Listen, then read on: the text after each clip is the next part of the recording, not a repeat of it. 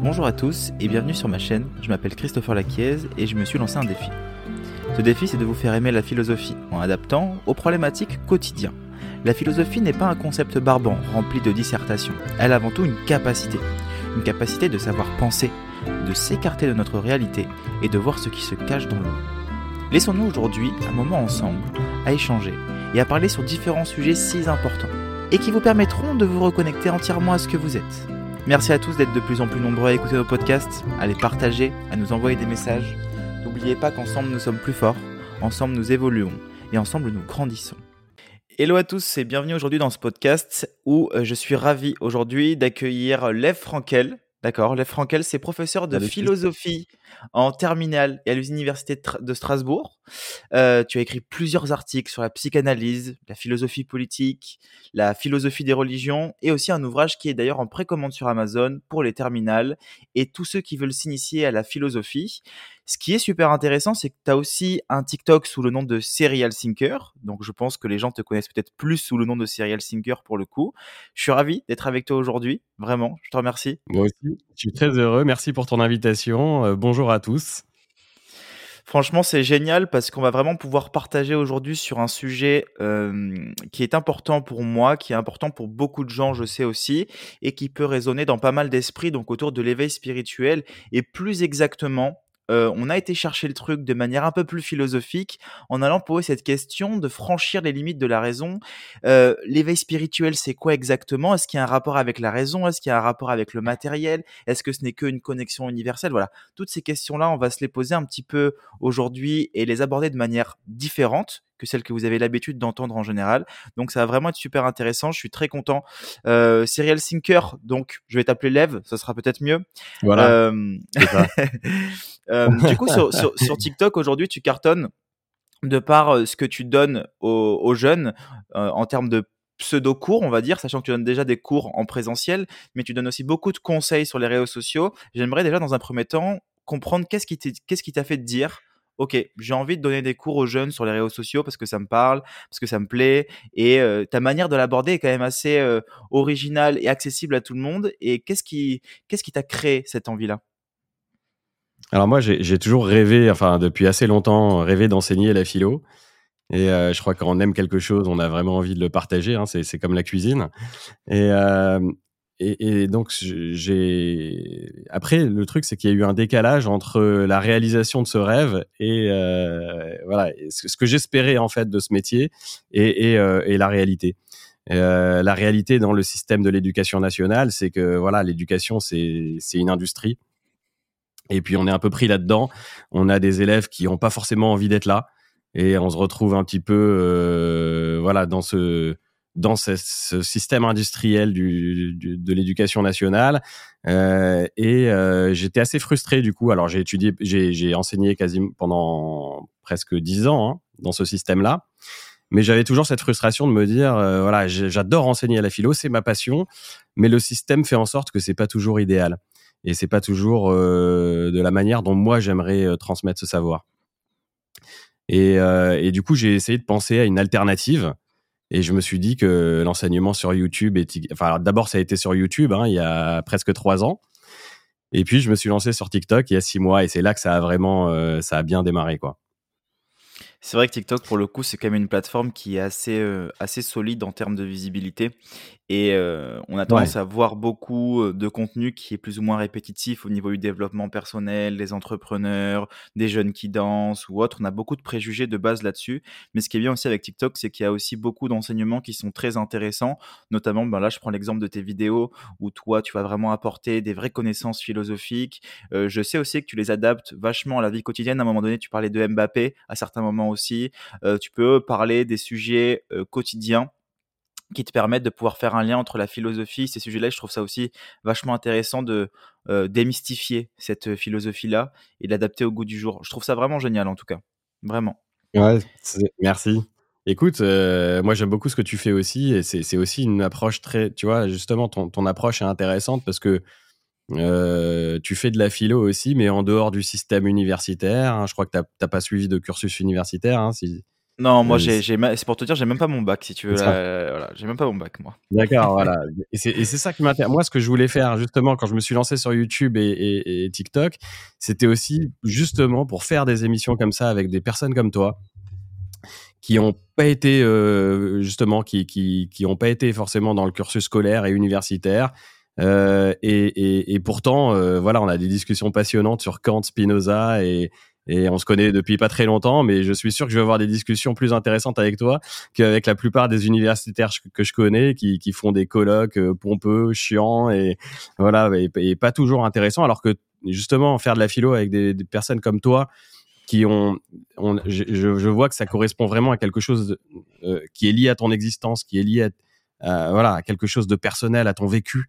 Euh, et, c'est ça, et c'est ça qui est intéressant de d'amener la philosophie euh, sur un terrain où on l'attend pas forcément et, montrer aux élèves que voilà la philo c'est pas un truc de de rat de bibliothèque euh, même si tu lis énormément hein, voilà et, c'est voilà c'est pas un truc poussiéreux ça, ça concerne tout le monde et tout le monde peut avoir j'aime bien cette phrase de, de Michéa qui dit on fait pas du pain pour les boulangers eh ben on fait pas de la philo pour les philosophes professionnels en fait on fait de la philo pour tout le monde. La philo, ça doit pouvoir concerner chacun d'entre nous et ça doit pouvoir nous apporter quelque chose dans notre vie. Et c'était ça la philosophie euh, euh, au départ, hein, la philosophie dans l'Antiquité. C'était pas un savoir universitaire euh, enfermé dans, des livres. Au contraire, Socrate, il écrivait même pas. D'ailleurs, il, voilà, lui, ce qui l'intéressait, c'était, c'était ça, c'était le savoir lié à l'existence. Ça, je crois que c'est ça qui fait la, la, spécificité de la, spécificité de la philosophie par rapport à d'autres disciplines c'est que justement, il y a ce lien avec l'existence. C'est ça. Comment est-ce que la question du bonheur, la question de la vérité, des, voilà. Et moi, ce que je trouve vraiment intéressant aussi, c'est que euh, on est aussi dans une société où on est énormément bridé à ce niveau-là, dans le sens où Mmh. Entre 3 ans et 7 ans, c'est là où on commence à se poser des questions existentielles qui reviennent au final quand on a 30, 40, 50 ans et que les gens se disent attendez, entre mes 3 ans, mes 10 ans et ce que j'ai fait jusqu'à mes 30, 40 ans, en fait, j'ai carrément oublié ce que c'était réellement la vie parce que je suis rentré dans un système où j'ai reproduit les, les, choses que j'avais à faire, ben, tout simplement parce qu'il faut que je gagne de l'argent et que je rentre dans une sorte de moule qui fait que on rentre dans un cercle un peu métro, boulot, dodo, grosso modo, pour imaginer la chose.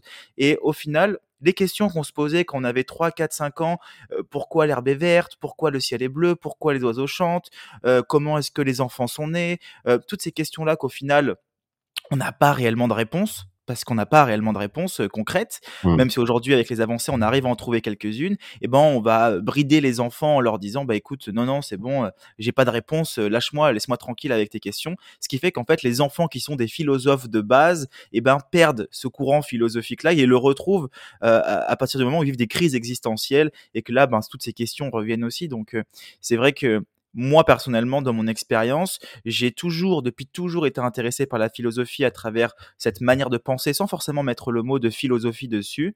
Mais c'est les, les expériences difficiles de ma vie qui ont, qui m'ont fait euh, pousser la chose et développer cette passion profonde pour la philosophie. Donc, je pense que on passe tous par des moments difficiles dans notre vie et que la philosophie aussi peut être là pour nous réconcilier face à ces événements un peu compliqués qui nous permettent de pouvoir euh, rentrer en contact avec euh, ce que c'est que la vie, ce que c'est que le bonheur, ce que c'est que le bien-être, euh, ce que c'est que la liberté.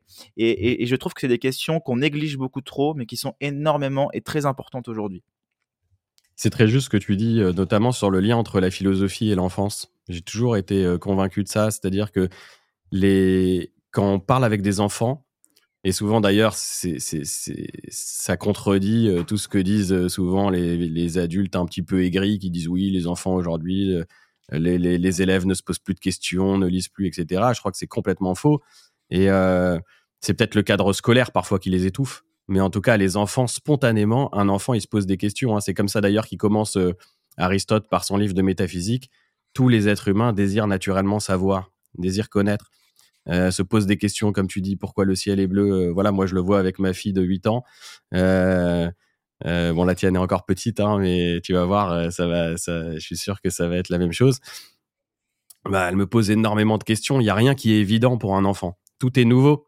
Alors que pour un adulte, justement, parfois la vie est effectivement, comme tu dis, métro boulot dodo, c'est-à-dire qu'on rentre dans des routines, on rentre dans des choses qu'on n'interroge plus. Et finalement, les gens se demandent, ils, bah, font un travail qu'ils aiment pas forcément, des activités, voilà, qui n'interrogent plus. Et, le philosophe, c'est celui qui continue de poser des questions. Euh, je vois bah, récemment, je lisais un bouquin de Francis Wolff passionnant. Pourquoi la musique? Et il se pose la question comme si c'était un extraterrestre qui venait sur Terre et qui se dit mais tiens comment ça se fait que les gens, comment ça se fait qu'une suite de notes organisées d'une certaine façon, bah ça amène les gens à, danser? Ça peut pousser les gens à avoir des, certaines émotions, une nostalgie. Euh, ça peut pousser, euh, ça peut amener une forme de mélancolie. Euh, tiens, mais voilà, le philosophe, c'est celui qui continue de se poser ces questions. Tiens, mais pourquoi euh, la musique fait un tel effet sur nous. C'est quoi danser d'ailleurs? Euh, Se mettre en mouvement pour aller vers nulle part. Mais c'est imaginez un extraterrestre qui vient sur Terre et je sais pas, il va il, va voir un, spectacle de danse ou qui où il rentre dans une discothèque et puis il voit les gens euh, danser. Il se dirait mais tiens mais qu'est-ce qu'ils sont en train de faire? Quel est le but? Quel est le projet? Et voilà et ça. Pourquoi se mettre en mouvement comme ça pour aller vers nulle part? Et, ça, c'est ça que le philosophe continue d'interroger et que les adultes parfois, ont, les, adultes ont parfois enterré ces questions-là, euh, pour rentrer dans le système. Totalement, parce que hum, je pense qu'on se focalise trop sur un idéal. Ce que j'appelle un petit peu, moi, en thérapie, c'est ce royaume de l'illusion. C'est-à-dire qu'on pense que en ayant ou en allant vers cela, on va arriver à un bien une extase personnelle, une jouissance émotionnelle qui nous fera nous sentir mieux, alors qu'en réalité, cette demande est juste une illusion de ce qu'on pense être bon pour nous, alors qu'au final, en réalité, eh ben, ce n'est pas du tout le cas, les problèmes restent. C'est pas cette illusion et ce royaume de l'illusion qui fait que les problèmes vont changer avec le temps. Et je trouve que c'est vraiment ça, c'est qu'on se focalise beaucoup trop sur un idéal illusoire et qu'au final, on se pose jamais de questions sur la réalité du fait, de ce qui se passe maintenant, pas de ce que je voudrais, mais de ce qui se passe maintenant à travers travers, euh, euh, ben, comme tu disais, pourquoi les oiseaux chantent, pourquoi est-ce qu'on danse, on se met en mouvement pour aller nulle part. C'est vrai que c'est une question qui est magnifique. Je trouve que c'est super profond, tout comme l'art, tout comme on peut le retrouver, comme tu disais, pareil avec la musique, tout comme on peut le retrouver aussi avec la lecture, comme on peut le retrouver aussi avec l'écriture. L'écriture, c'est intéressant. On va se mettre à écrire une phrase qui n'a absolument aucun sens dans l'instant T, qui en aura un dans dix ans. Donc, c'est vraiment aussi intéressant à ce niveau-là. Et il y a cette reconnexion à ce qu'on appelle le moment présent, du coup.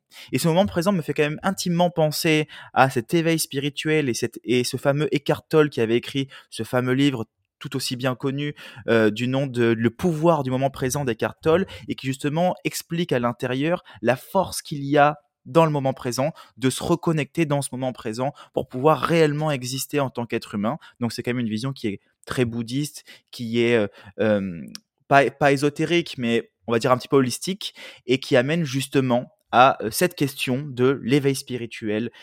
Qu'est-ce que l'éveil spirituel? On en parle énormément. Il y a énormément de controverses. On nous sort des termes comme les flammes jumelles. Il y en a un qui nous dit que c'est bien, l'autre qui nous dit que c'est pas bien. Il y en a d'autres qui nous parlent du yin, du yang. On ne sait pas vraiment où aller. Et j'ai l'impression que toutes les cultures se mélangent pour créer quelque chose qui n'est pas forcément nous et qu'on appelle l'éveil spirituel. Et c'est vrai que c'est ça que j'aimerais aller développer avec toi aujourd'hui pour toi, qu'est-ce que c'est que l'éveil spirituel?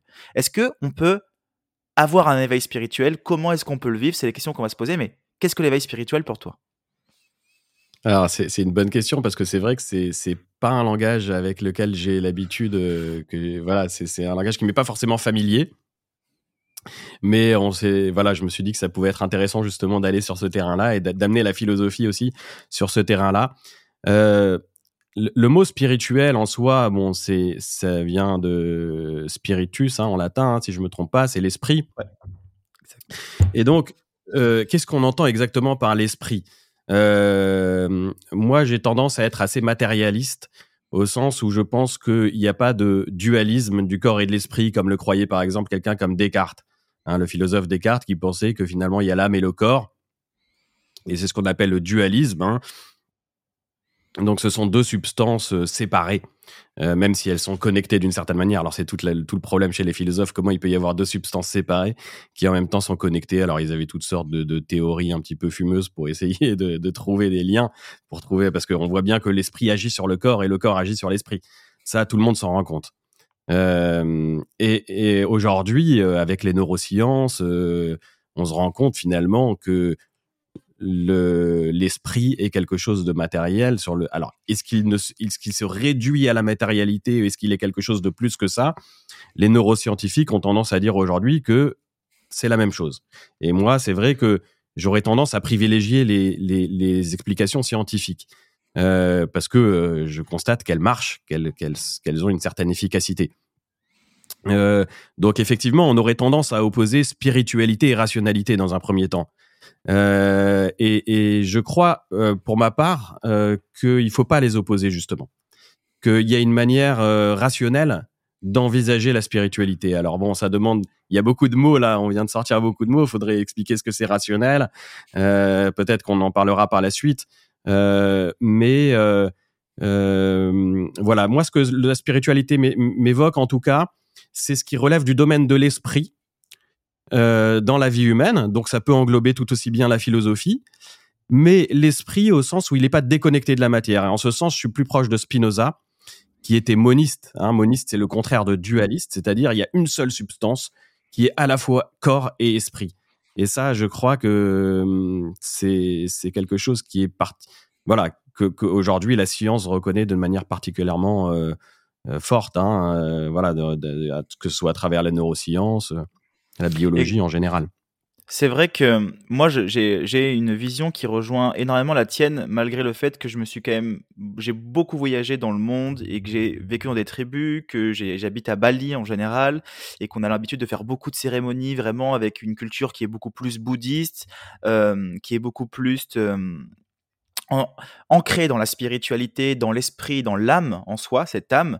Et euh, ce que je trouve aussi intéressant, c'est que pour avoir une approche vachement raisonnée et raisonnable de la spiritualité, pour vraiment avoir expérimenté tout type de choses, aujourd'hui, on peut vraiment aller observer que les gens en général ont cette croyance et cette intime croyance de se dire que l'âme se transforme et va de corps en corps, d'année en année, d'esprit en esprit, et euh, se réincarne au fur et à mesure du temps, ce qui a été euh, mis en avant dans la culture bouddhiste, évidemment. Mais aussi, il y a quand même une approche avec celle de Platon, où Platon nous parle du monde de la matière, du monde des idées, pour l'imager euh, au plus simple possible, et que pour connaître la vérité, il faudrait se connecter au monde des idées. Et cette vision qui est quand même celle qui est largement précédente de celle de Bouddha qui arrivait après, eh ben j'ai l'impression que Bouddha s'est quand même mmh. appuyé vachement sur les dires de Platon. oui, il y a une essence euh, divine. Alors quand je dis divine, je parle pas forcément d'un dieu religieux, hein, je parle euh, d'un ensemble de pouvoirs, euh,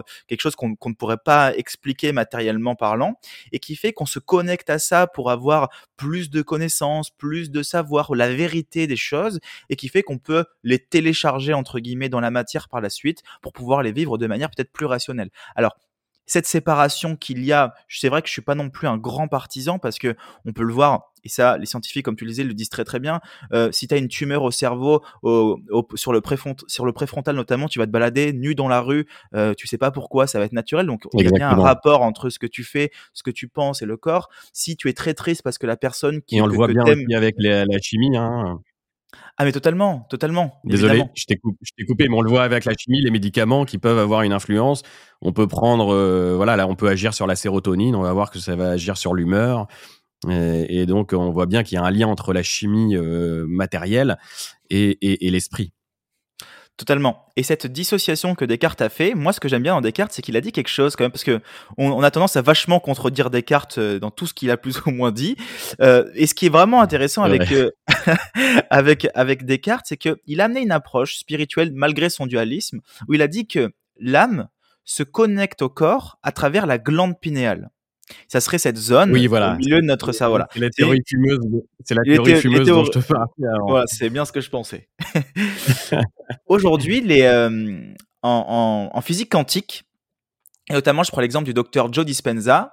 Lui, il part du principe que effectivement, pour se connecter à son essence divine, euh, il faudrait réussir à se reconnecter et décalcifier sa glande pinéale. Sa glande pinéale, imaginez l'œil d'Horus qu'il y a euh, au centre de votre tête. C'est une toute petite glande qui ressemble justement à cet œil-là quand on le regarde, si le cerveau devait être découpé en deux. Ce qui fait que euh, on, va avoir cette vision où après il va y avoir plein de théories comme tu disais, plus ou moins fumeuses, où il y a un lien avec l'œil d'Horus, tout ça, ou autre, ça qui est pour le coup pas du tout rationnelle, mais pour le coup plus inventive. Mais là, pour le coup, ce qui est intéressant, c'est de se dire, ok, on sait aujourd'hui, de par non seulement la science et de par aussi la physique quantique, que cette glande pinéale-là, lorsqu'elle est décalcifiée quand on est notamment, on va sécréter de la DMT qui va nous faire connecter à quelque chose. Et pareil, c'est la même DMT qu'on sécrète lorsqu'on meurt il y a peut-être un lien tout ça et j'aime beaucoup cette phrase de Jung qui dit euh, nous vivons un mystère qui englobe deux autres grands mystères donc celui de la naissance et celui de la mort et le mystère de la vie et est-ce que ce mystère-là est relié à quelque chose de spirituel une âme ou relié à quelque chose de purement matériel le corps et l'esprit? Je pense que on peut en débattre pendant euh, à peu près mmh. deux heures, on n'aura pas forcément de réponse. Mais ce qui va être intéressant de savoir, c'est est-ce que toi, tu as vécu déjà une expérience spirituelle euh, de connexion avec toi, avec quelque chose de peut-être plus fort que toi, mais qui à l'intérieur de toi, qui justement t'a fait te poser ces questions-là? Alors moi, c'est vrai que je ne sais pas si j'ai vécu une expérience spirituelle. Euh, la religion a pu jouer un rôle euh, dans ma vie. Je m'y suis intéressé. D'ailleurs, j'enseigne aussi la philosophie, la philosophie des religions euh, à l'université de Strasbourg. J'ai écrit quelques articles là-dessus. Mais moi, je suis athée. Hein. Euh, je suis athée au sens où je ne crois pas au Dieu des religions. Mais euh, je m'intéresse beaucoup aux religions parce que je crois que euh, dans les religions, justement, il y a parfois des grandes intuitions. même si a priori, on n'est pas dans la rationalité scientifique. Et donc, ça va nous amener quand même à définir. Il va falloir qu'on définisse à un moment de ce podcast ce qu'on entend vraiment par rationalité. je vais essayer de le faire maintenant, si tu veux. Avec plaisir. Mais euh, ouais, c'est-à-dire que je crois que euh, il peut y avoir dans, dans l'expérience humaine des choses qui, à un moment, euh, dépassent le cadre de la pure rationalité. Alors peut-être qu'on voilà, qu'on va définir qu'est-ce qu'on entend par rationalité. si la rationalité, c'est croire, c'est si la rationalité, c'est privilégier les, les explications scientifiques sur toutes les autres, alors effectivement, moi je me dirais rationaliste dans ce sens-là, euh, au sens où la science, ben, elle fait ses preuves, euh, on voit qu'elle progresse et on progresse dans, euh, on atteint, la vérité est un horizon qu'on essaye d'atteindre et qu'on n'atteint jamais complètement. Mais ça, la science l'admet. La science admet qu'elle ne détient pas toute la vérité. Donc, ça n'est pas basculer dans l'irrationnel que d'admettre qu'on ne détient pas toute la rationalité. Au contraire, c'est même comme ça que Karl Popper définit la science. La science, c'est euh, cette discipline qui admet qu'elle peut être réfutée. Euh, Newton a été réfuté par Einstein, même s'il n'a pas été réfuté complètement à 100%, mais il a été réfuté en partie par Einstein. Et, et, euh, et donc, la science l'admet. Donc, ça n'est pas être irrationnel que d'admettre qu'il y a des limites à la rationalité.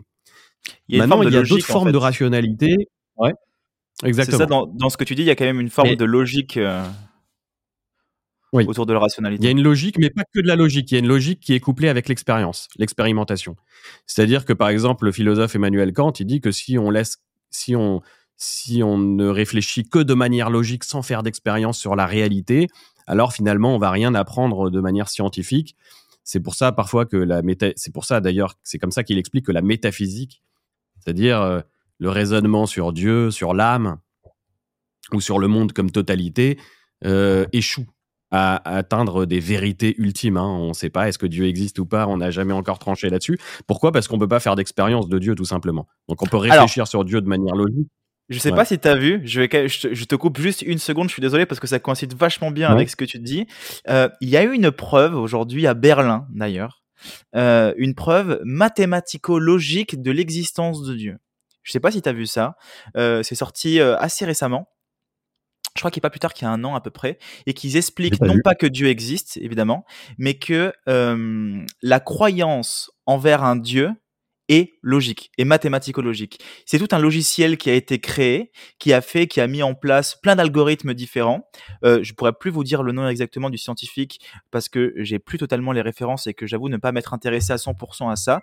Mais j'y ai jeté un coup d'œil et j'ai vu que cette personne-là avait réussi à prouver de manière mathématico-logique que l'existence d'un dieu dans notre esprit était purement logique que ça pouvait pas être illogique de en fait c'est plus irrationnel de ne pas croire en Dieu que rationnel de croire en Dieu tu vois? Ah c'est étonnant. Mais mais enfin je sais pas exactement ce que tu veux dire par là mais si euh, il y a une explication logique à, l'émergence des croyances en des divinités dans le monde, hein, puisqu'on voit que tous les êtres humains partout où, ils existent, euh, euh, que ce soit en Amérique du Sud, en Europe, voilà, en Australie, les êtres humains ont éprouvé, ont, exprimé le besoin de croire en des divinités, en des esprits, en quelque chose au-delà de la nature voilà, en un créateur. et ils ont toutes sortes d'explications sur cosmogonique, sur l'origine du monde, et, et, ça leur permet d'expliquer des choses. Donc c'est vrai que je pense qu'il y a un besoin, il y a un besoin de croyance qui lui s'explique, qui lui peut s'expliquer de manière rationnelle. Exactement, c'est là où je voulais en venir. Qui va produire des, voilà, mais qui va produire des croyances qui elles-mêmes ne sont pas vraiment rationnelles. Et c'est pour ça que euh, voilà, je, fais une première distinction entre, voilà, il y a d'un côté la rationalité scientifique, on va dire, qui explique le monde avec euh, la logique et l'expérience. Et l'expérience au sens scientifique du terme, hein, c'est-à-dire qu'on va, on va faire des expériences qui vont nous permettre de voir si nos théories sont bonnes ou pas. Euh, je sais pas, Pascal qui, qui fait l'expérience du baromètre pour démontrer la pression atmosphérique. Donc il le démontre. Voilà, il, invente un baromètre, il monte en haut de la montagne, il voit que, ça change en fonction de la pression atmosphérique, et donc il démontre, il démontre euh, le fait qu'il y a un océan d'air au-dessus de la tête. On a tous un océan d'air au-dessus de la tête qui fait pression sur nous, et ça c'est démontré. Donc à la fois par le raisonnement logique et l'expérience. Pareil, Darwin, euh, raisonnement logique, euh, il y a une évolution des espèces et expérience. Il va, il se balade dans le monde entier et il, trouve euh, des, espèces animales. Je sais pas, par exemple les pinsons des Galapagos et il remarque que le pinson des Galapagos, bah, il a évolué en fonction de son environnement. Il a un bec euh, plus fin selon ou plus fin ou plus épais selon la nourriture à laquelle il est confronté. S'il doit casser des noix, il doit, il a un, bec plus épais, etc. Donc il démontre ça. Euh, il trouve des fossiles, etc. Donc euh, voilà, ça c'est ça c'est l'explication scientifique. Et je crois qu'on peut difficilement. Euh, alors la science n'a pas n'a pas le. alors je pense pas que la science détient toute la vérité. Je pense que c'est même le discours de la science de dire qu'elle ne le détient pas complètement puisqu'elle elle trouve il y a des limites. Mais en droit tout est explicable. Être rationaliste, je pense, c'est penser que en droit je fais une distinction ici en droit et en fait. Euh, en droit, tout est explicable, même si en fait, on n'arrive pas encore à tout expliquer. Mais en droit, par exemple, le cerveau est explicable. Ça, c'est ce que pense la science. Euh, pas besoin de se réfugier derrière euh, l'idée d'une âme, etc. Ça, c'est ce que pense la science. Pourquoi? Parce que en droit, tout explique. Quand je dis en droit, c'est-à-dire en théorie. En théorie, la science, en théorie, tout est explicable, mais dans les faits, on n'est pas forcément arrivé à le faire. Donc, c'est un horizon. Maintenant, je pense qu'il y a d'autres formes de rationalité quand on utilise le mot rationnel, et, dans, ce sens, dans ce sens, je ne suis pas rationaliste. Je ne suis pas rationaliste si être rationaliste, c'est penser que euh, l'expérience, la richesse de la vie humaine doit se résumer à la raison. Voilà, je pense qu'il y a d'autres choses dans la vie humaine, le désir, l'inconscient, euh, voilà. Et là, je ne suis pas rationaliste. Être rationaliste, euh, là, par exemple, quelqu'un comme Kant qui est rationaliste au point, au point qui pense que toute notre vie doit se soumettre à la raison, ça, je n'y crois pas. Ça, c'est voilà, ça, ce serait un rationalisme d'un point de vue existentiel, d'un point de vue, euh, d'un point de vue moral. Là, je pense que d'un point de vue moral et existentiel, faut pas soumettre toute sa vie à la rationalité. Et une troisième définition de la rationalité, ce serait la rationalité occidentale euh, si, la rationalité, c'est essayer de soumettre la nature à, nos calculs rationnels pour essayer de mieux l'exploiter et de la transformer en stock de ressources disponibles, c'est comme ça qu'Heidegger voyait la raison occidentale. Hein. Heidegger, il voyait la raison occidentale comme cet arraisonnement du monde. Il joue sur le mot raison et le mot arraisonnement. Euh, par exemple, quand euh, on dit, par exemple, arraisonner un bateau, la douane va arraisonner un bateau, ça veut dire qu'elle va l'arrêter pour contrôler ce qui est à l'intérieur. Et donc là, on voit qu'il joue sur le mot raison. La raison, c'est en même temps le raisonnement, mais c'est en même temps aussi l'arraisonnement. C'est-à-dire soumettre quelque chose à, nos calculs, à nos intérêts. Et ça, je pense que cette vision occidentale euh, de la raison, euh, qui a une histoire, hein, qui est née. Euh, alors en, général, souvent on retourne à Descartes, hein, qui a dit il faut se rendre maître et possesseur de la nature. Bon, encore une fois, on tape sur Descartes.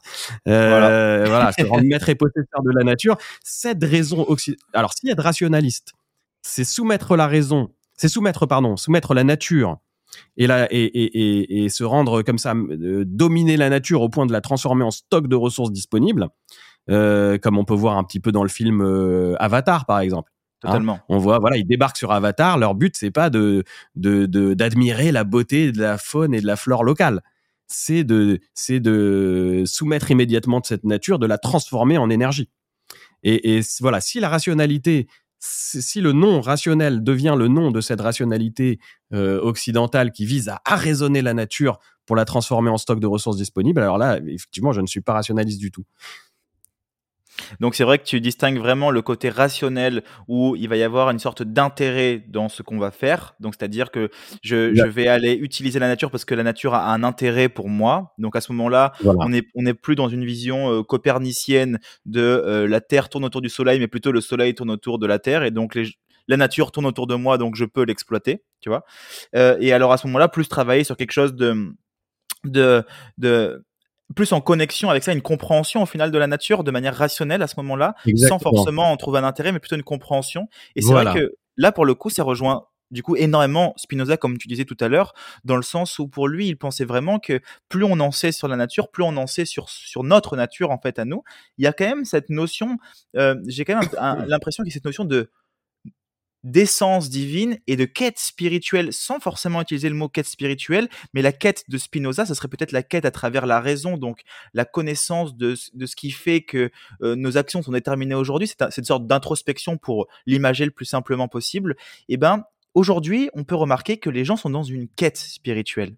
Euh, on est dans une quête de quelque chose, dans une recherche, euh, dans entreprendre cette quête spirituelle. Et j'aimerais justement que tu puisses m'éclairer sur le fait, si jamais tu on peut y penser ensemble. Quels sont pour toi les principaux motifs qui poussent les gens à entreprendre cette quête spirituelle? Pourquoi est-ce que les gens aujourd'hui sont ce besoin compulsif? Je crois justement que euh, c'est très juste ce que tu dis et ça fait donc ça c'est ça suit euh, finalement euh, l'analyse que je viens de faire sur la question de l'arraisonnement de la nature, c'est-à-dire qu'on est de plus en plus dans un mode de vie occidental qui a mis la rationalité tout en haut Hein, finalement. Mais on se rend compte que cette rationalité qu'on a mis euh, au pinacle, bah, finalement, elle aboutit à, euh, à notre propre perte. C'est-à-dire, on se rend compte finalement que euh, cette rationalité, qu'est-ce qu'elle a produit? Elle a, elle a produit, cette rationalité, elle a permis de transformer des forêts amazoniennes magnifiques, luxuriantes, en parking de supermarché, en forêt du, en, en champs d'huile de palme, euh, pour produire euh, du Nutella. Nutella. voilà. ouais, c'est bon, hein, mais euh, voilà. Mais, mais il faut voir ce qu'il y a derrière aussi. Et, et, ça veut dire que finalement, on vit dans une société, nous les Occidentaux, hein, et c'est pour ça, je pense qu'il y a une un besoin de sens et, et de quête spirituelle. parce que on se rend compte que cette rationalité-là, elle nous appauvrit parfois plus qu'elle nous enrichit. Euh, elle, elle, elle, appauvrit notre rapport au monde, elle appauvrit notre rapport à la nature et elle, elle appauvrit aussi notre rapport à l'être humain. Parce que finalement, si on transforme la nature en stock de ressources, on transforme aussi l'être humain en stock de ressources. C'est pas pour rien que dans les entreprises, on parle de directeur des ressources humaines. L'humain lui-même, on a transformé d'abord la nature en ressources et puis maintenant on transforme également l'être humain en ressources, en produits en stock de produits disponibles qu'on va pouvoir exploiter. Euh, euh, voilà. Et donc, euh, je, crois qu'on a besoin aujourd'hui de cette quête spirituelle, c'est-à-dire de d'envisager. Et, c'est pour ça que je pense que la quête spirituelle ne s'oppose pas à la rationalité, parce que on voit bien que la rationalité occidentale est devenue déraisonnable. La Parce que ça n'a rien de raisonnable de, de, de, transformer la nature comme on le fait de manière aussi excessive. Alors évidemment que la, technique, l'être humain consiste à transformer la nature. Il ne faut pas penser qu'on va vivre dans la nature comme des animaux. Euh, non, ce qui fait la force de l'être humain, c'est justement qu'il arrive à la transformer. Donc ça, il faut, il faut, il faut pas renoncer à ça. Euh, si on renonce à transformer la nature, on renonce à notre humanité. Mais la, la, transformer au point de la transformer en stock d'énergie. Euh, je reprends l'exemple de Heidegger, par exemple, où il dit voilà, la centrale hydraulique sur le Rhin, on a le Rhin qui est magnifique, qui est un fleuve sauvage euh, maintenant qu'il est plus tellement, hein, mais euh, et on l'a emmuré dans du béton.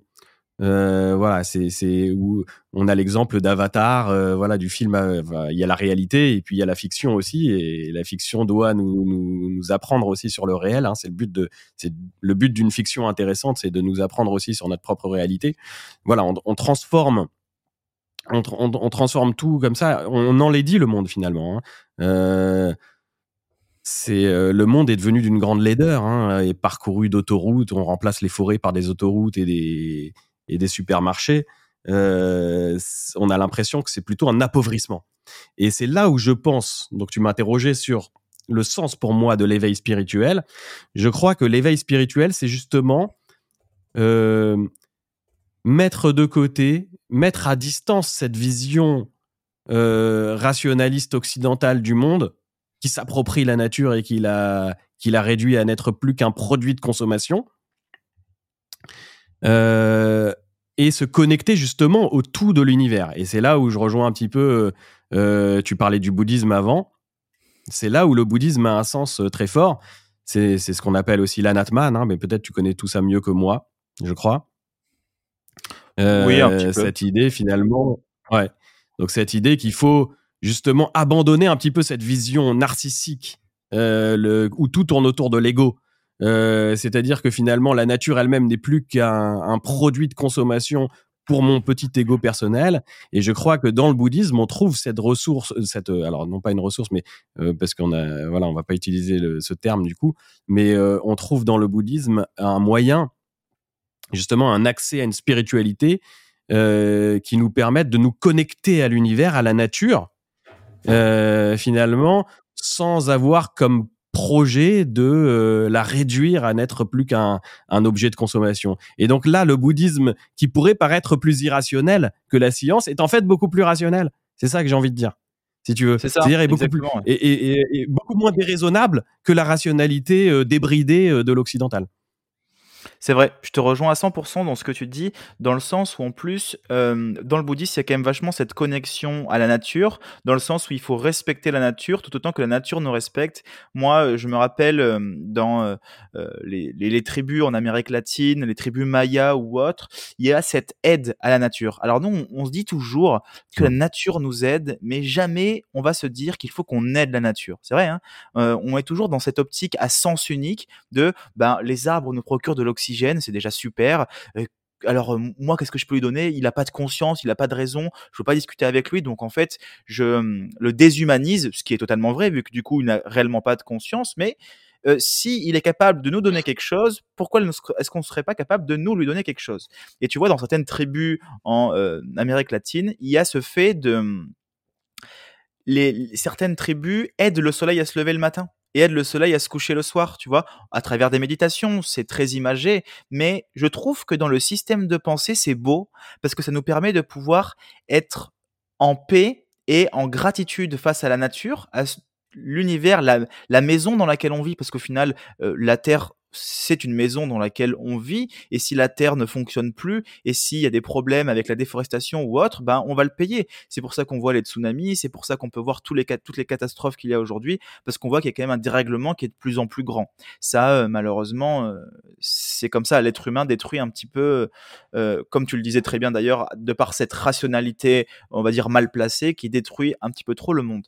Donc, cette connexion à la nature, quand je parle de connexion, je parle vraiment euh, de, rentrer en contact avec elle de manière rationnelle ou spirituelle, peu importe, mais elle est quand même dans cette gratitude et on sait aujourd'hui que de pouvoir remercier et de de se montrer vulnérable face à la nature, ça nous permet de pouvoir nous retrouver notre propre place dans ce monde. Et je trouve aussi, comme tu le disais juste avant, dans cette quête spirituelle, il y a quand même une quête de sens les gens sont en quête de sens et donc du coup, ils en passent par la spiritualité parce que c'est un monde qui est utopique pour eux. C'est un monde qui qui euh, et voilà, un petit peu comme Avatar, on se dit ça doit être magnifique, on va se connecter à quelque chose, on a de bons retours, euh, les gens le font de plus en plus, on va s'interroger, on va aller vers l'Asie, on va aller vers l'Indonésie, on va peut-être partir vers l'Amérique latine, peut-être aller partir dans les tribus, découvrir tout ça au Pérou ou autre, aller faire des cérémonies d'ayahuasca, aller faire du peyote ou autre, pour essayer de se connecter à quelque chose, tu vois, être en quête. Et au final, là où je rejoins quand même énormément ce que pensaient euh, les stoïciens ou encore ce que pensait Spinoza, parce qu'il y a quand même des petits, des petits liens entre les deux, c'est que c'est encore une fois aller chercher à l'extérieur le moyen de pouvoir comprendre quelque chose qui se passe à l'intérieur. Et c'est vrai que on se dit, je vais aller méditer, je vais aller me connecter dans une tribu pour pouvoir savoir qui je suis.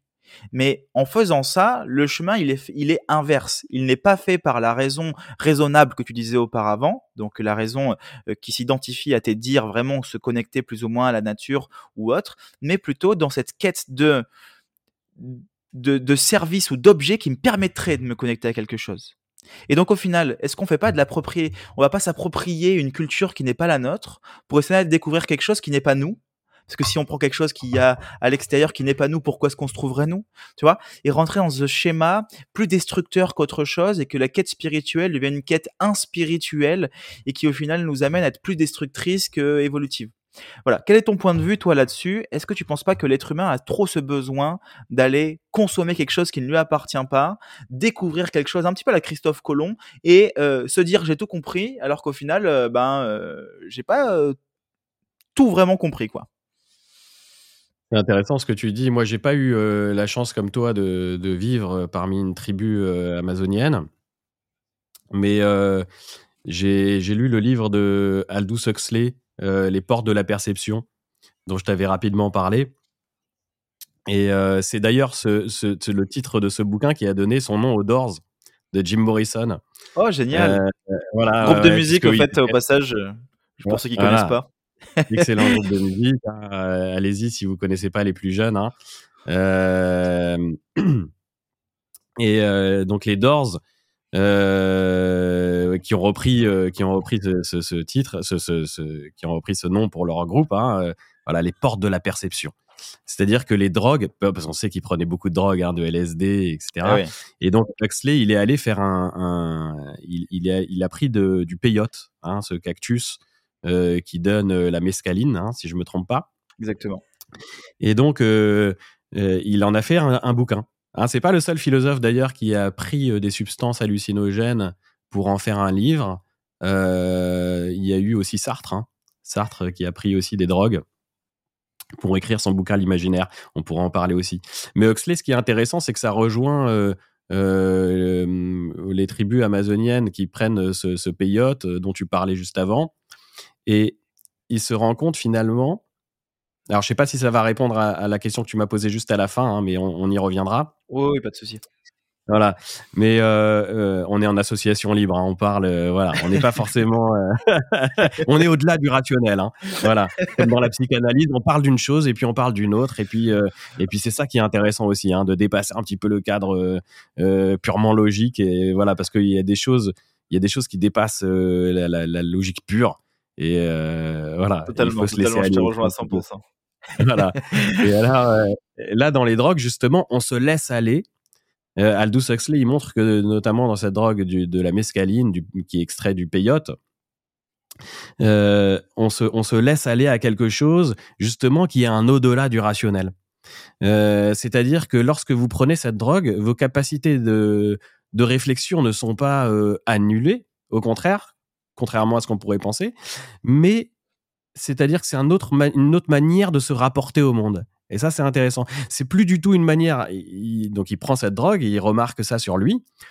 Il remarque que euh, lorsqu'on est, euh, alors, lorsque, avant qu'on prenne la drogue, on est dans un rapport au monde qui est un rapport euh, d'appropriation, dont tu parlais d'ailleurs, hein, euh, d'appropriation, d'arraisonnement, pour reprendre le terme de Heidegger, d'arraisonnement du monde. C'est-à-dire qu'on soumet le monde à une rationalité.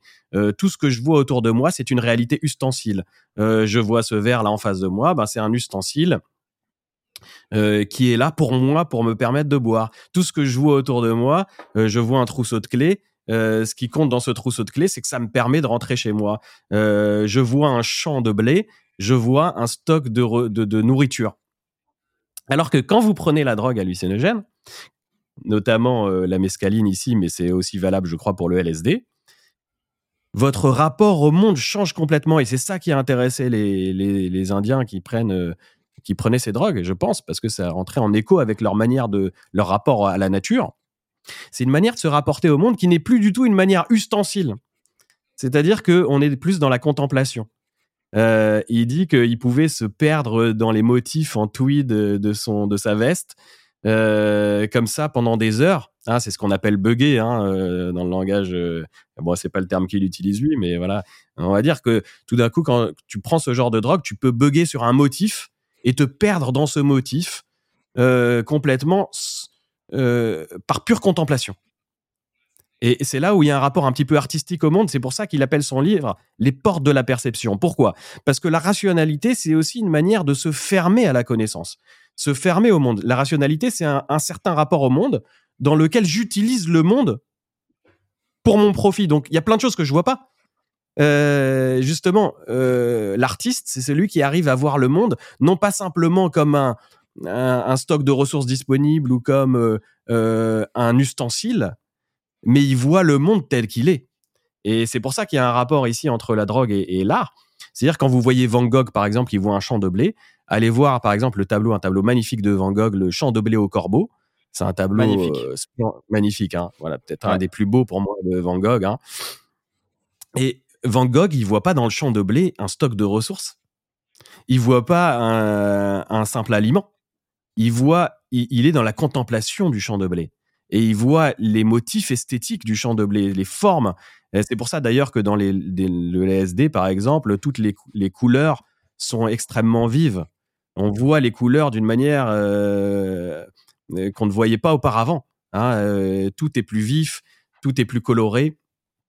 C'est-à-dire qu'il y a cette idée, on, est dans la contemplation du monde, un petit peu comme le bouddhiste finalement, qui s'arrête, qui est dans l'anatman, c'est-à-dire qui, qui arrête de vouloir utiliser le monde. C'est ça hein, dans le bouddhisme, hein.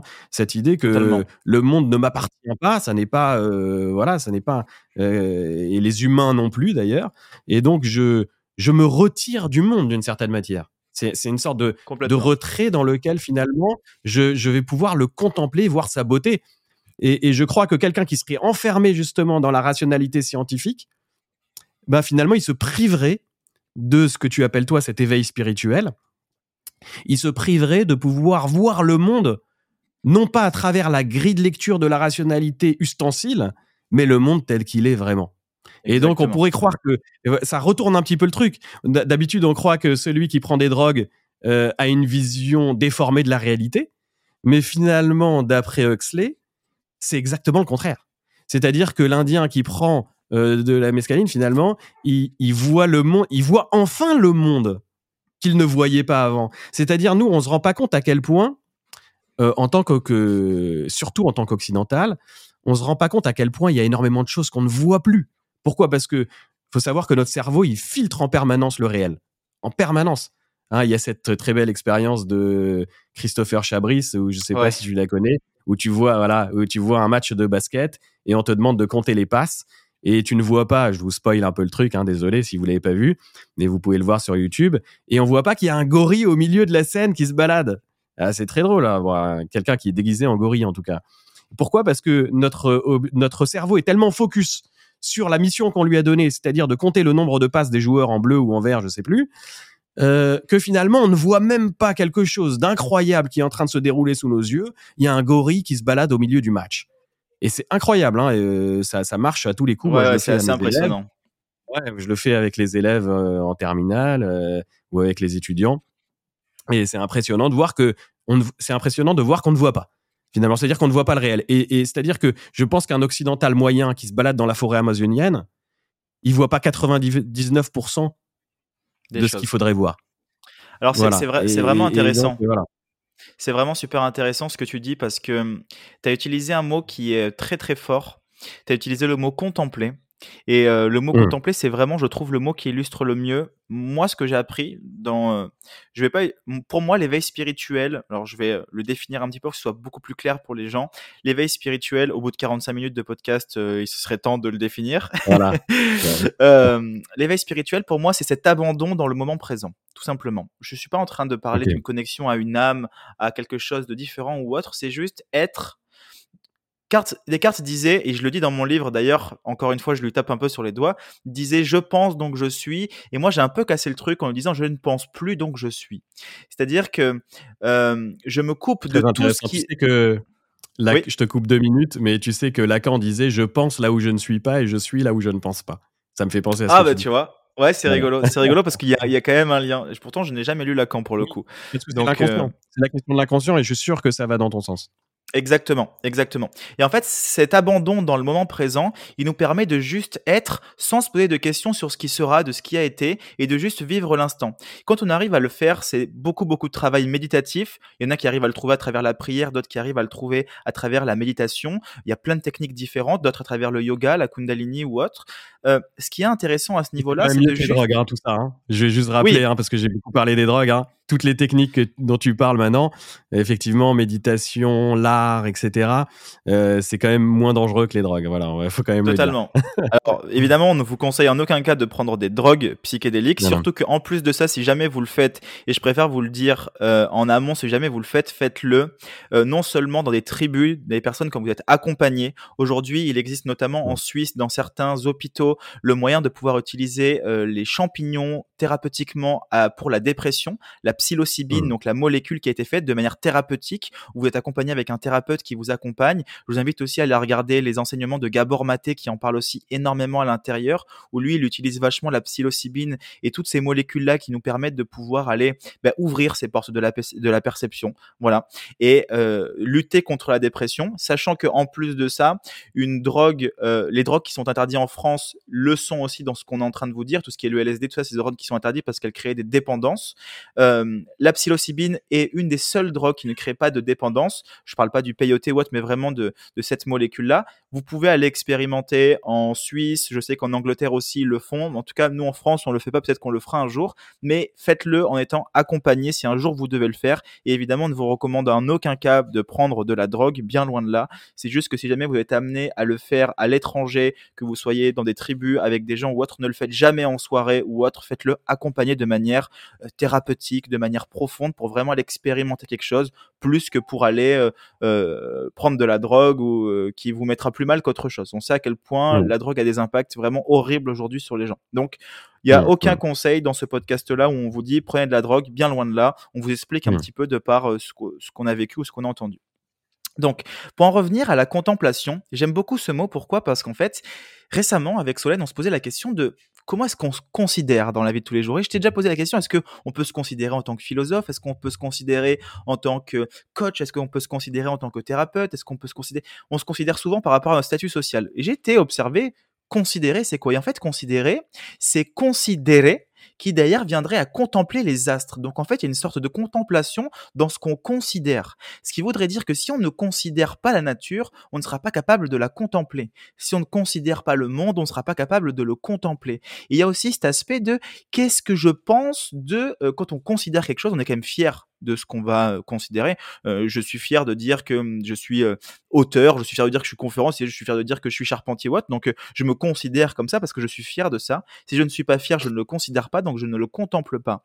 Et, cette manière de voir le monde à travers cette contemplation est vraiment super intéressante parce qu'au final, on n'est plus en train de se poser la question de j'ai besoin de trouver un sens à ma vie, parce qu'au final, plus on va chercher un sens, moins on va le trouver.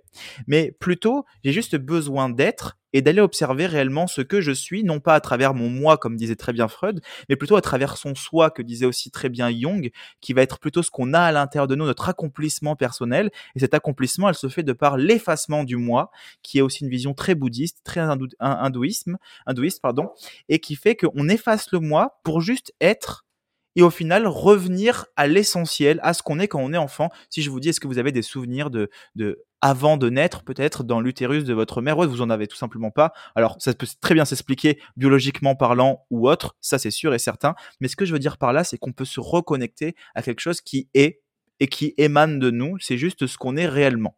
Et ça, je trouve que dans les portes de la perception, comme tu le disais auparavant, ça, c'est vachement intéressant parce que du coup, ça nous permet de pouvoir contempler, considérer le monde d'une autre manière, qui fait que le champ de blé n'est plus le moyen de me faire un bol de céréales le lendemain matin, mais plutôt le moyen d'y voir justement une sorte de beauté cachée à travers cette, euh, cette, cette, euh, cette vision-là du monde, quoi. Donc, euh, c'est vraiment super intéressant.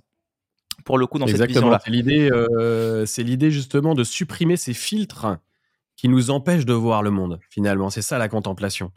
c'est ça avoir un regard d'artiste sur le monde, et c'est pour ça qu'il y a peu de personnes finalement qui arrivent à la voir. Il n'y a pas beaucoup d'artistes, hein. ils sont peu nombreux, parce que justement ils arrivent à se défaire de, de tous ces filtres qui nous empêchent de voir le monde. Comme tu disais, voir les gens à travers leur statut social, par exemple, c'est aussi un filtre. Euh, euh, c'est un filtre qui nous empêche de voir les gens qu'on a en face. Euh, et ça, c'est un problème. C'est-à-dire que parfois même le langage, la langue, la langue, c'est un filtre. Hein, c'est ce qu'il disait. Euh, alors non pas Huxley, mais, mais Orwell là pour le coup, un autre euh, auteur d'ouvrages dystopiques euh, dans 84. Hein, on voit très bien dans 84 que un système totalitaire, en manipulant la langue, peut vous faire croire à une certaine réalité. Parce qu'on voit le monde, c'est comme lorsque les Américains parlaient par exemple de, de frappes chirurgicales en Irak. Euh, ça fait presque rêver, hein, des frappes chirurgicales. Euh, on a l'impression qu'il se passe. Voilà, c'est une opération. et en fait, non, mais derrière le, mot, derrière le mot se cache parfois quelque chose qui ne correspond absolument pas. là, pour le coup, ben, derrière ce mot frappe chirurgicale, il y a des massacres de femmes et d'enfants. Et donc, euh, finalement, euh, on voit le monde à travers le prisme du langage. Ça, c'est Wittgenstein qui le dit aussi. Hein. Les limites de mon monde sont les limites du langage. C'est-à-dire que euh, je vois le monde à travers un filtre qui est le filtre de, effectivement, de cette rationalité dont on a parlé avant, qui nous empêche de, le contempler, de voir les humains tels qu'ils sont. On les voit comme des ressources, pareil. Hein, voilà. on les voit comme des statuts sociaux. Totalement. C'est exactement ça parce que euh, on n'arrive plus. En fait, j'ai l'impression qu'il y a cet aspect de conscience aussi où on va vachement poser notre conscience là où on en a envie, mais on n'est jamais capable de poser notre conscience là où elle n'a pas besoin d'être, c'est-à-dire ne mmh. plus être. C'est-à-dire être capable de ne plus avoir de conscience. Et tu vois, par exemple, quand on fait euh, euh, une, tu vas te faire opérer par exemple, euh, on va t'endormir, tu vas faire une opération générale, tu vas t'endormir, tu vas te réveiller, tu vas dire ok, il est quelle heure, je suis où, euh, qu'est-ce qui s'est passé, euh, j'ai carrément perdu conscience, j'ai plus conscience de rien. Pareil, on se réveille la nuit, on fait un grand cauchemar, on se réveille, on regarde de suite l'heure pour devoir ce besoin justement de directement remettre un filtre à travers le temps. il y a cette phrase justement de Husserl, parce que je me suis renseigné, comme je t'avais demandé récemment, je tombais là-dessus, je trouvais ça magnifique. Il disait unique dans la nature, unique dans la création, notre conscience a ce pouvoir indépassable et extraordinaire de pouvoir mettre l'univers entre parenthèses. Et je trouve que c'est vachement beau, justement, le moyen de pouvoir s'abandonner dans le moment présent, effacer notre mmh. conscience et mettre cet univers entre parenthèses où le temps, l'essence, le jugement et la comparaison n'existent plus. Est-ce que toi, ça t'est déjà arrivé dans ta vie de volontairement essayer de mettre ce monde entre parenthèses? Ah, je, crois, ouais, effectivement, dans, cette, euh, c'est intéressant ce que tu dis, cette parenthèse, c'est ce que Husserl appelle l'époqué, hein, cette euh, suspension du jugement. Euh, je ne sais même pas si le monde existe. Husserl, il dit, c'est là, où il reprend le geste cartésien d'une certaine manière, dans un sens différent. ce fameux doute de Descartes où il dit je doute de tout, même de l'existence du monde. ça peut paraître complètement perché. Euh, c'est là où on voit d'ailleurs que le rationalisme euh, exacerbé, le, rationalisme de Descartes, va finalement, il produit aussi euh, une forme d'expérience qu'on pourrait appeler spirituelle aussi. C'est-à-dire, je doute de tout, finalement, que le monde existe ou pas, qu'est-ce que ça change au final et donc, je me reconnecte avec quelque chose ici de l'ordre de ma conscience. c'est ce que Husserl appelle l'époqué. C'est-à-dire, finalement, comment est-ce que moi je vois le monde? Quelle est ma conscience du monde? Euh, Je sors de l'évidence, en fait. Euh, c'est ça, cette idée de Husserl, de sortir de l'évidence naïve euh, dans laquelle on est, c'est-à-dire de dire bah, le monde existe, il a ses règles, il a ses normes sociales, etc. Et tout d'un coup, le, je crois que c'est aussi le geste du philosophe. Hein. Le philosophe, c'est toujours celui qui, à un moment, bah, met tout ça en suspens, met entre parenthèses, comme tu as dit, pour essayer de, de revenir à une expérience de, de la conscience. Je crois que c'est ça que tu, tu vises aussi. Hein. C'est Exactement. Dire, euh, voilà, se, se, recentrer sur la conscience. Je crois que c'est ça qui t'intéresse chez, chez Husserl, hein, cette idée, effectivement. Et euh, il y a se recentrer. Alors, tu as raison, hein, euh, il y a se recentrer sur la conscience, mais il y a aussi parfois même abandonner la conscience. Exactement. D'une certaine manière. Et c'est là où tu me demandes, est-ce que moi j'en ai fait l'expérience? De plusieurs manières. une des manières que j'ai eu, moi, de, de, de de d'aller jusqu'à même d'une certaine manière l'abandon de la conscience Alors évidemment, bon, on a tous pris une cuite hein, un jour ou l'autre, voilà. Donc ça, c'est vrai à travers l'ivresse, hein, mais, mais à travers aussi la psychanalyse. C'est-à-dire que quand on fait une psychanalyse, on s'allonge sur le divan, on doit être dans un état de justement où où la conscience elle-même, tu vois, c'est presque plus fort que Husserl d'une certaine manière. Parce que Husserl, il dit je, je, je, je mets le monde entre parenthèses pour revenir à la conscience. Et Freud, il dit je vais encore plus loin. C'est-à-dire que même la conscience elle-même, je vais la mettre à distance. Et comment ça se passe en psychanalyse? On s'allonge sur le divan et on se laisse aller. C'est une sorte de lâcher prise.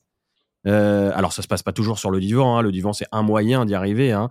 Le divan pourquoi? Tout simplement parce que c'est un moyen. D'ailleurs Freud de débarre il pratiquait l'hypnose aussi. Hein. C'est un sujet qui qui, qui, qui, qui, pourrait t'intéresser aussi par rapport à la question de la spiritualité. Euh, donc euh, finalement on se on se il y a une déconnexion. Euh, on se laisse aller, on lâche prise. toute la journée on est pris justement dans ce truc. je dois faire des choses qui me servent Hein, et, c'est un problème aussi du développement personnel. C'est pour ça que Freud serait en désaccord avec pas mal de, théoriciens du développement personnel aujourd'hui, parce que souvent dans le développement personnel, on, est dans, ben tu dois euh, augmenter ton potentiel, tu dois augmenter ta performance, ta puissance, etc. Mais mais mais mais euh, dans la psychanalyse justement, à un moment, on dit non, mais lâche prise. Et c'est là peut-être que tu iras mieux. et c'est là où ça rejoint le bouddhisme. C'est-à-dire que le bouddhiste, justement, là où le bouddhiste est, en contradiction avec le développement personnel, c'est que le bouddhiste, il te dit non, mais pour aller mieux, il faut justement que tu lâches prise, que tu arrêtes de construire cette carapace autour de toi, ton moi, parce qu'on est tous, on construit tous une carapace, hein. euh, notre statut social, euh, on fait des, voilà, ça peut être, ça peut être à travers un cursus universitaire, à travers une réussite financière, à travers un, un travail euh, dans lequel on réussit brillamment. Et tout ça, c'est une construction de soi qui nous rend pas forcément heureux. Donc, quand tu me demandes quelle est l'expérience que j'ai faite moi, euh, c'est un moment de me poser justement sur, un, sur le divan d'un psy et de me dire, tiens, et de mettre tout ça entre parenthèses, de, suspendre justement cette quête de la réussite, euh, euh, cette quête de la performance et, tout ça, pour se dire finalement, non, ben, je vais lâcher prise, je vais me laisser aller, je vais m'allonger et je vais dire tout ce qui me passe par la tête par association libre. Hein, c'est ça la force de la psychanalyse. Et quand je vais dire tout ce qui me passe par la tête, sans justement avoir ce filtre de la rationalité logique, de la conscience dont on parlait avant, euh, je vais suspendre ce filtre-là. C'est-à-dire que normalement, quand on se parle en société, on fait attention à ce que le discours ait une certaine logique, une certaine rationalité. Et là, tout d'un coup, ce qui se passe sur le divan, c'est quelque chose d'une toute autre nature. C'est une, on pourrait appeler ça une expérience spirituelle, même si Freud n'aimerait pas ce mot pour certaines raisons dont on parlera peu peut-être après. Mais c'est cette expérience de se dire, euh, finalement, je mets tout ça en suspens. Euh, ce qui se passe sur le divan de la psychanalyse, c'est ce lâcher prise qui nous permet d'accéder à notre inconscient parce que c'est une manière de, court-circuiter la censure. La censure qui vient justement de notre surmoi, de notre rationalité, euh, et qui nous empêche parfois d'exprimer nos désirs les plus profonds. Et donc sur le divan, on se rend compte qu'il y a autre chose que la rationalité, il y a autre chose que, que la conscience. Il y a nos désirs qui viennent euh, s'exprimer, nos traumatismes euh, dans, de notre enfance. Tout ça va venir s'exprimer et, parce que justement, on a supprimé tous les filtres. Totalement. Et, vrai donc c'est une des expériences que j'ai pu faire moi, euh, justement comme tu dis. Ouais. C'est un beau pouvoir, ça, de la psychanalyse, et c'est vrai que hum, Freud partait vachement de ce principe aussi qu'il fallait prendre conscience de l'inconscient pour pouvoir justement euh, euh, pouvoir évoluer au final, hein, et pouvoir se sentir mieux, de réussir à conscientiser tout ça. Aujourd'hui, il y a plein d'approches au niveau de l'hypnose, comme tu me disais. Il y a plein de différentes approches différentes euh, qui font que on arrive à pouvoir se sentir mieux. Donc, je vous invite vraiment, si aujourd'hui vous vous sentez pas bien dans votre vie ou autre, d'aller vraiment expérimenter avec des professionnels dans leur domaine, que ce soit au niveau de l'hypnose, de la psychanalyse, de la psychologie, euh, peut-être de la thérapie cognito-comportementale. Vous avez plein de, possibilités différentes aujourd'hui. Je crois qu'il existe plus de 400 types de thérapies différentes, je crois, qui ont été répertoriées. Donc, euh, vous avez l'embarras du choix, on va dire. Euh, moi, ce que j'avais écrit dans mon bouquin, et c'était vraiment un raisonnement que, que du coup j'ai eu, euh, j'ai regardé des expériences qui ont été faites euh, au Brésil notamment sur des personnes qui sont des médiums. Alors les médiums pour le coup c'est pas du tout rationnel, mais c'est une expérience qui a été faite pour essayer de comprendre comment ces personnes-là arrivent à canaliser une sorte de puissance, une sorte de choses différentes. Et en fait ils se sont rendus compte d'une chose, ils ont pris plein de médiums différents, ils les ont assis sur une table et ils les ont, c'est des médiums qui faisaient de l'écriture automatique, tu sais sais. C'était de l'écriture ah, canalisée. Faire... Voilà, exactement. C'est ce les, beaucoup les surréalistes. Les exactement ça. André, André Breton, Dali, etc. Ce qu'on a appelé le, le, mouvement Dada, mais aussi, enfin, par la suite. mais mais effectivement, il y a cette idée d'association libre qui rejoint la psychanalyse. Totalement, exactement. C'est pour ça que je voulais en arriver là, parce qu'il y a cette forme d'inconscient, donc du coup, dans ce qui se passe, ce qui été incroyable, qui a été, euh, euh, évidemment, il n'y a pas d'explication comment certaines personnes arrivent à faire euh, écrire d'autres langues qu'ils ne connaissent pas, faire de l'écriture automatique comme ça. Et donc, ils ont analysé le cerveau de ces personnes-là et les régions qui s'activent normalement lorsqu'on écrit, là, pour le coup, quand elles sont en canalisation, ne s'activent pas. Alors, on parle vraiment pour des médiums qui sont quand même assez connus, des médiums qui sont pas des charlatans, quoi, hein, pas le médium euh. On parle vraiment de personnes qui ont été sélectionnées parce qu'ils avaient vraiment, pour eux, ils ont été impressionnés dans ce qu'ils font. Donc, les régions du cerveau ne s'activent pas. Et moi, je me suis dit une chose. Je me suis dit, tiens, ce qui peut être vraiment intéressant, c'est que est-ce que réellement ce qu'on est ne serait pas notre conscience, mais notre inconscience? C'est-à-dire que au lieu de se connecter à notre inconscient à travers notre conscience, je fasse ma conscience, je me connecte à mon inconscient, est-ce que notre réelle conscience ne serait pas justement notre inconscient, mais qu'on a décentralisé? C'est-à-dire que on a pris notre conscience, on l'a décentralisé, on en a créé un inconscient de par tout ce qu'on a voulu renier, de tout ce qu'on a voulu mettre en déni, et que d'ailleurs en fait notre réelle conscience n'est pas dans le moi, mais plutôt dans ce soi, dans ce dans ce ça en fait chez Freud, euh, qui fait que justement on arrive à pouvoir être réellement pour pouvoir être, il ne faut pas être. C'est ça en fait la, la grande subtilité. Et c'était vraiment ça que moi j'avais mis en avant parce que je m'étais dit, ok, en fait, plus j'arrive à savoir qui je suis, plus j'efface sur mon divan toutes les, tous les filtres en question qui font de moi en fait ce que je pense être. Alors qu'en réalité, c'est effacer ce que je pense être, effacer ce moi, se connecter à ça et pouvoir réellement euh, euh, exprimer ce qui émane de nous, quoi. Et j'ai trouvé ça incroyable parce que pour le coup, ça rejoint énormément à, ton expérience, euh, qui est de d'effacer en fait cette conscience pour pouvoir réussir à se connecter à quelque chose de, à ce qu'on est réellement et ce qu'on a pu vivre ou autre pour pouvoir aller mieux par la suite. Donc euh, c'est euh, vraiment super intéressant. Ça fait déjà plus d'une heure qu'on discute. Ah ça fait déjà plus d'une heure qu'on discute. Ça nous amènerait à poser la question des rêves aussi, hein, mais si on a, ce sera peut-être pour un prochain podcast. Ah bah tu sais quoi, parfait. C'est une très très bonne question. dans les rêves. Oui, voilà, vrai. mais ça demanderait, je pense, un podcast entier au moins. Euh, puisque chacun d'entre nous, on peut vivre cette expérience spirituelle dans les rêves, c'est-à-dire cette expérience de se connecter tout d'un coup à quelque chose qui n'est pas notre conscience, mais qui nous dit énormément de choses.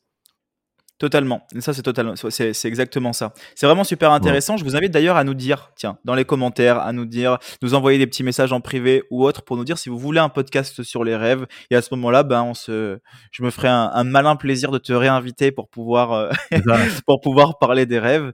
Euh, d'ailleurs, je sais dans ton audience, il y a des élèves de terminale. Hein, euh, si jamais il y a des élèves de terminale qui nous écoutent, eh ben euh, ce podcast peut vous servir aussi euh, voilà pour euh, les notions que vous travaillez cette année en terminale hein, notamment la notion de conscience d'inconscient.